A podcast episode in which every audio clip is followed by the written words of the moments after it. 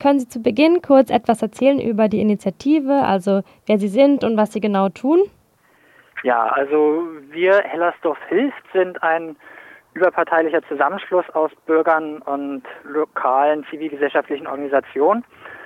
Ähm, wir haben uns gegründet, als so die Tumulte losgingen rund um das Asylbewerberheim in Hellersdorf in der Karolanea Straße und sind größtenteils äh, junge Menschen, die einfach engagiert sind, äh, sich mit den Flüchtlingen zu solidarisieren, zu helfen und vor allen Dingen auch die enorme Hilfsbereitschaft, die in der Bevölkerung im Bezirk besteht, optimal koordinieren zu können. Und wie genau sehen Ihre Aktionen aus? Also jetzt diese Woche akut haben wir das erste Mal jetzt wirklich angefangen. Also wir haben uns vor ein paar Wochen gegründet und äh, sind enorm schnell gewachsen und mussten uns auch erstmal ein bisschen organisatorisch finden. Und äh, die Flüchtlinge mussten ja auch erstmal ankommen. Die sind ja vor gar nicht allzu langer Zeit erst eingetroffen.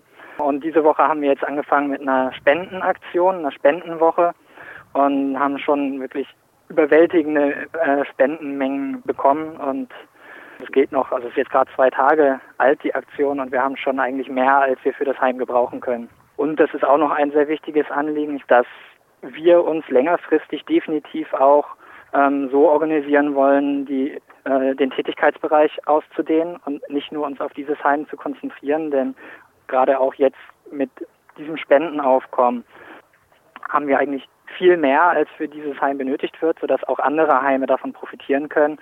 Und äh, insgesamt ist ja auch gerade äh, schade ist, dass die Aufmerksamkeit sich nur auf dieses eine Heim konzentriert und andere Heime gar keine Berücksichtigung finden. Und wie ist die aktuelle Lage in dem Heim und um das Heim? Ähm, es ist immer noch, denke ich, angespannt. Es ist äh, auch ganz wichtig, dass wir darauf nochmal aufmerksam machen bzw. hinweisen, dass äh, nicht jeder, der helfen will, einfach auf eigene Faust vors Heim gehen soll und dort seine Spenden ablagern soll, sondern das soll nach Möglichkeit über uns koordiniert werden.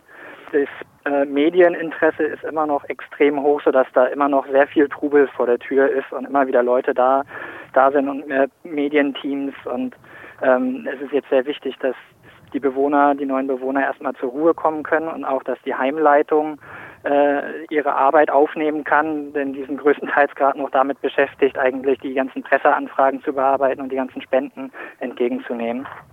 Und hat die Initiative selbst direkten Kontakt mit den Asylbewerbern?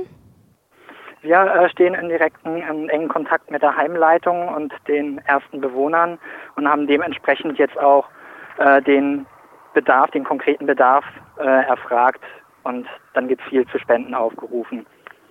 Und wie geht es den Asylbewerbern im Moment? Also wie gehen die auch persönlich mit den Protesten um?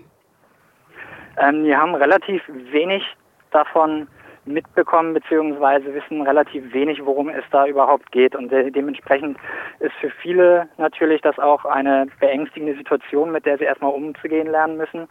Und das ist auch eine weitere Aktion, die wir gestartet jetzt haben, ähm, den Flüchtlingen ein wenig zu erklären, was bislang niemand getan hat, was eigentlich hier gerade alles passiert ist. Also wir haben jetzt Willkommensbriefe verfasst, die wir äh, in die relevanten Sprachen übersetzt haben, ähm, also ins Syrische, ins äh, Afghanische, sprich in Dari und Pashtu, Serbische, Russische und Englische.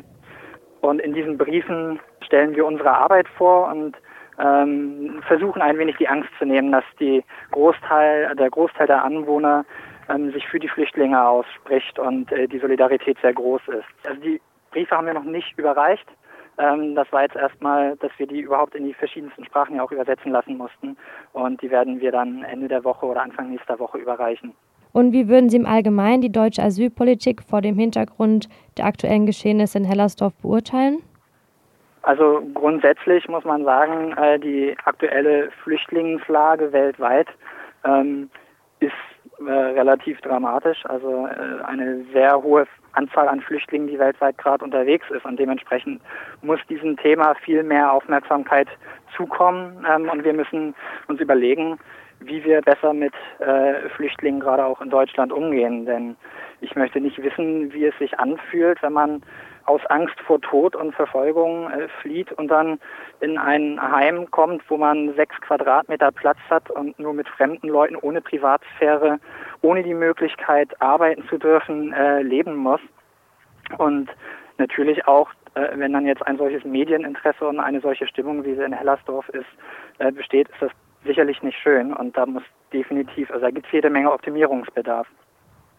Welche Rolle spielen Ihrer Meinung nach die Auseinandersetzungen um das Asylbewerberheim im Bundestagswahlkampf? Ich denke eher eine untergeordnete, denn das Thema ist ähm, ein relativ unpopuläres. Also damit gewinnt man, denke ich, nicht äh, gerade Wählerstimmen und äh, es wird, wenn dann eher von äh, ja, rechten Randgruppenparteien besetzt, das Thema. Aber jetzt von den etablierteren äh, Parteien wird es, glaube ich, im Bundestagswahlkampf eher vernachlässigt.